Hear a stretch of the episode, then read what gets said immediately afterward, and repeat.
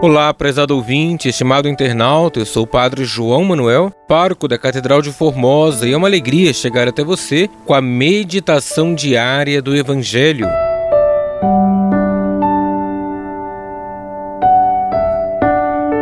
Hoje, domingo, 26 domingo do tempo comum, iremos meditar com o Evangelho de Marcos, capítulo 9, versículos 38 ao 43, versículo 45 e 47 ao 48.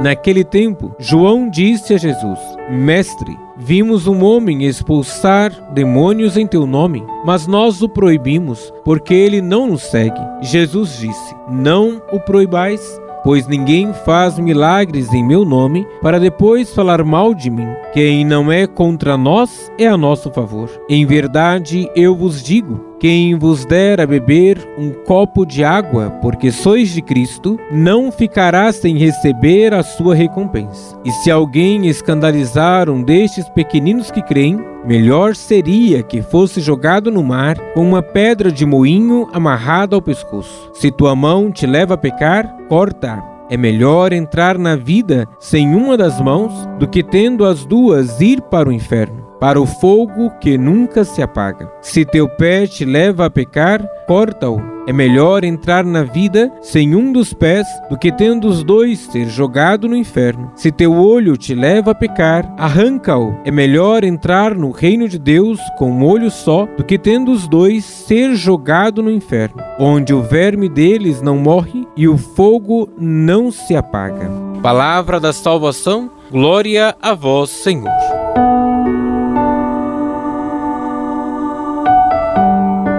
Estimado irmão, estimada irmã, Jesus neste evangelho exorta-nos a não termos ciúmes do bem, orgulhosos das nossas certezas, desdenhosos dos que parecem distantes de Deus. João dialoga com Jesus sobre os que faziam boas obras em seu nome e não eram do grupo dos seus seguidores. Jesus pede que não o impeçam. Ele quer que João e os outros entendam que não devem se escandalizar porque Deus ama todas as pessoas. E se amamos a Deus, Devemos ter um coração tão grande quanto o dele. O Senhor nos exorta a sempre sabermos ver e valorizar o bem. Convida para uma conversão profunda que elimine qualquer mentalidade de privilégio religioso e exclusivismo. Convida-nos a uma verdadeira abertura para com quem está fora da comunidade, sem julgamentos ou preconceitos. Peçamos ao Senhor a graça de não nos deixarmos mover pelo orgulho, mas pelo pelo amor. Deus abençoe você e a sua família.